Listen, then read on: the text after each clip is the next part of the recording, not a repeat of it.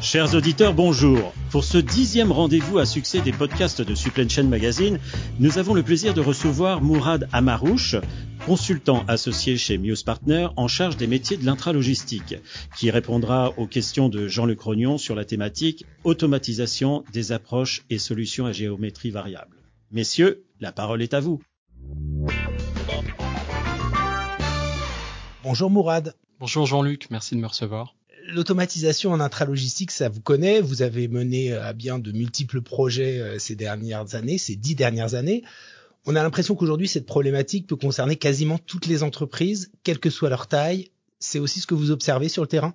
Alors tout à fait Jean-Luc, on voit des projets à foison de toute nature, toute taille, donc ça peut concerner euh, tout type de produits et de gabarits produits, mais également toute taille d'entreprise, donc autant les entreprises euh, euh, matures, établies sur leur marché avec de forts volumes, tout comme des entreprises euh, naissantes ou des startups toutes les entreprises, tous les secteurs également Est-ce qu'aujourd'hui on voit des secteurs qu'on ne voyait pas forcément euh, il y a quelques années? Alors vous avez également raison. Donc tout secteur, donc la grande distribution par exemple, qui a très longtemps travaillé avec des processus tout à fait manuels, s'est mis dernièrement avec certains acteurs pionniers et d'autres et d'autres suiveurs dans la mécanisation de leur site logistique. Bien sûr, tous les secteurs du e-commerce, euh, mais également le luxe, euh, les secteurs de distribution, les industriels maintenant se mettent à automatiser des entrepôts, notamment ce qu'on appelle des entrepôts usines. Donc oui, cela concerne quasiment tous les secteurs.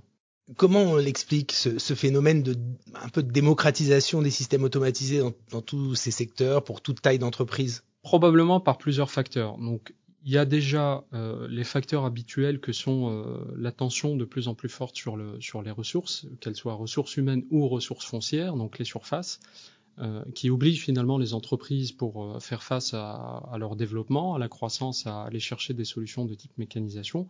Et puis vous avez quand même des ruptures technologiques dernièrement qui ont offert de nouvelles possibilités, notamment à toutes les entreprises de taille euh, petite ou en cours de développement, avec des coûts d'entrée finalement tout à fait raisonnables et tout à fait euh, abordables pour ces entreprises vous pouvez un peu développer sur ces ruptures technologiques. J'imagine qu'il y a aussi un autre facteur, c'est la montée en puissance de l'e-commerce. Le e-commerce est un des secteurs vraiment qui, depuis une quinzaine d'années, a, tiré très fortement le marché de l'automatisation des entrepôts. Donc, grâce à des technologies, on peut citer quelques noms. Donc, il y a eu euh, toutes les technologies de type Pocket Sorter, tous les goods to man qui se sont beaucoup développés, type Shuttle, et dernièrement, comme vous le savez, des technologies dont certaines pépites dont on entend parler, type Exotech ou AutoStore, qui sont euh, des technologies qu'on qualifie de light automation, euh, avec des coûts d'entrée et une mise à l'échelle beaucoup plus simple que les solutions traditionnelles et, anciennes, et qui permettent justement aux entreprises de e-commerce de construire petit à petit, au fur et à mesure de leur croissance, euh, la mécanisation de leurs entrepôts. Est-ce qu'il y a une approche aussi un peu différente? On, voit des, choses. Euh, enfin, avant, on avait euh, le sentiment qu'il y avait euh, un gros investissement de départ et on a l'impression qu'il y a des nouvelles solutions, euh, peut-être même du leasing, des, choses comme ça. Vous avez raison, en plus d'innovation de, de, technologique, il y a également des innovations du point de vue du service ou de l'offre euh, des équipementiers vers ce type d'acteurs. Donc euh, aujourd'hui, vous en avez certains euh, qui offrent des solutions de leasing pour de simples convoyeurs. Toutes les solutions de robotique pratiquement euh, peuvent être offertes aux clients soit en capex, soit en investissement, soit en leasing. Et donc, en effet, ça permet à des entreprises qui n'ont pas encore ces capacités ou cette in intensité capitalistique de pouvoir s'offrir ce type de solution comment Muse Partners, en tant que cabinet de conseil, aborde-t-il ce, marché en, pleine transformation et, comment répond-il aux, différentes problématiques posées par vos clients? Tout d'abord, le maître mot, c'est qu'on l'aborde avec humilité parce que euh, euh, on n'a peut-être pas insisté assez, mais euh, toute cette variété de, secteurs, toute cette variété de solutions euh, implique une très grande complexité des différents dossiers. Donc l'humilité est clé, et pour autant on arrive à trouver un tronc commun entre l'ensemble de ces projets, un tronc commun d'approche qui est le suivant.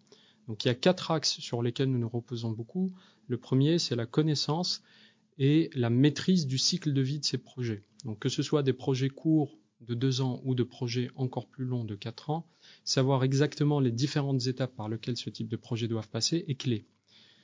Le deuxième facteur, c'est l'orchestration et l'organisation des ressources, donc des ressources humaines, en qualité, c'est-à-dire en expertise et en quantité, autour de ce cycle de vie projet qui euh, finalement change au fil des étapes.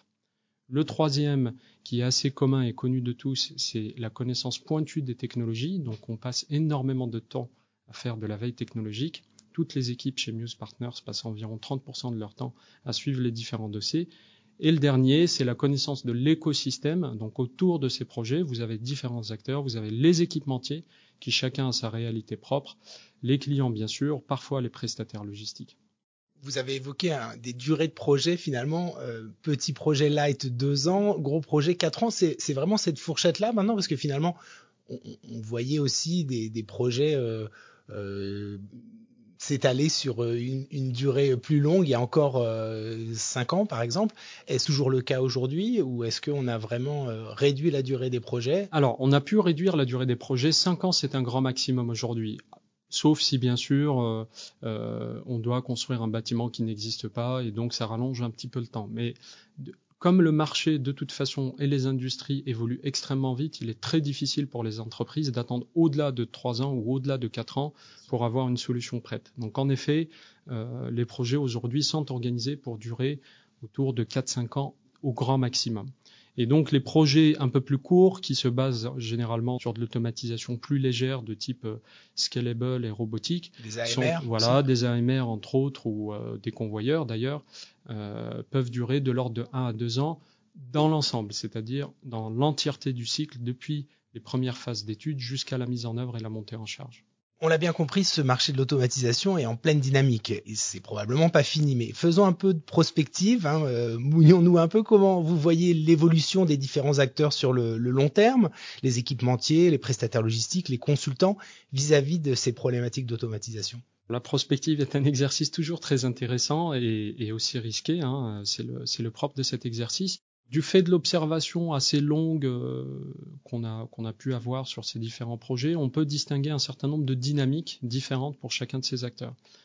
Donc les équipementiers, si vous voulez, font de plus en plus de dossiers dans lesquels l'automatisation prend beaucoup de place dans l'entrepôt, beaucoup plus qu'auparavant. Donc euh, anciennement des entrepôts où vous pouviez avoir 70% de l'activité faite en manuel et 30% en automatique, aujourd'hui c'est plutôt l'inverse, on a tendance à aller chercher le maximum de flux dans l'automatisation et à laisser le minimum en manuel. Donc la question qui peut se poser pour ces équipementiers, c'est dans quelle mesure est-ce qu'ils vont pouvoir offrir des solutions clés en main d'exploitation et de réalisation de l'entrepôt, y compris les solutions, euh, les solutions de pilotage de type WCS et WMS. Donc il y a certains équipementiers de grande envergure, certes, mais tout de même, qui ont réalisé l'acquisition d'éditeurs de WMS, je pense, dans cette optique-là. Concernant les prestataires logistiques, c'est probablement ceux également qui vont subir une transformation majeure, puisque euh, euh, l'entièreté de leur activité était basée sur, sur la formation et la mise à disposition de ressources humaines. Aujourd'hui, donc la mécanisation permet un transfert de valeur depuis l'effort humain vers la machine, et donc de plus en plus, ils vont euh, devenir des exploitants de ces machines plutôt que des, euh, euh, offreurs de prestations de services basés sur, sur de la force manuelle. Exploiter ce type de machines nécessite bien sûr leur maîtrise, mais ils peuvent également, à mon sens, avoir une opportunité pour développer des métiers nouveaux et des métiers sur lesquels il y a énormément de tension, que sont la maintenance de ces machines et assurer leur disponibilité maximum. Et enfin, vous avez les consultants, euh, comme nous-mêmes, euh, où là, si vous voulez, l'évolution qu'on constate, euh, c'est qu'il est de plus en plus difficile, hein, finalement, réaliser ce type de dossier, de par leur variabilité, leur complexité, sollicite énormément d'efforts. Mais d'un autre côté, le point positif, c'est que les acteurs du marché, y compris nos clients, sont de plus en plus matures sur ces questions, se renseignent, euh, participent à des forums, participent à des séminaires, nous écoutent euh, et lisent Supply Chain Magazine et donc euh, sont au fait des différentes technologies.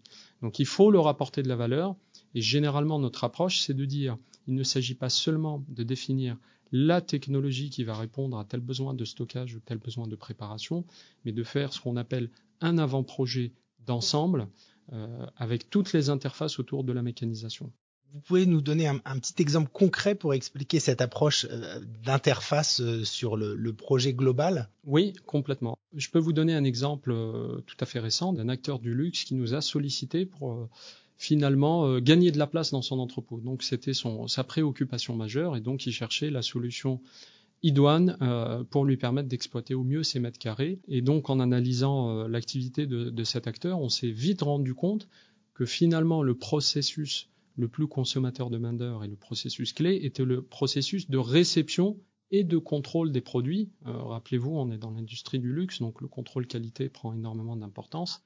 Donc on a déployé un effort non seulement pour définir la bonne solution de stockage, mais également la bonne solution de transfert de flux depuis la réception jusqu'à cette solution de stockage pour accélérer au maximum la mise à disposition de ces produits.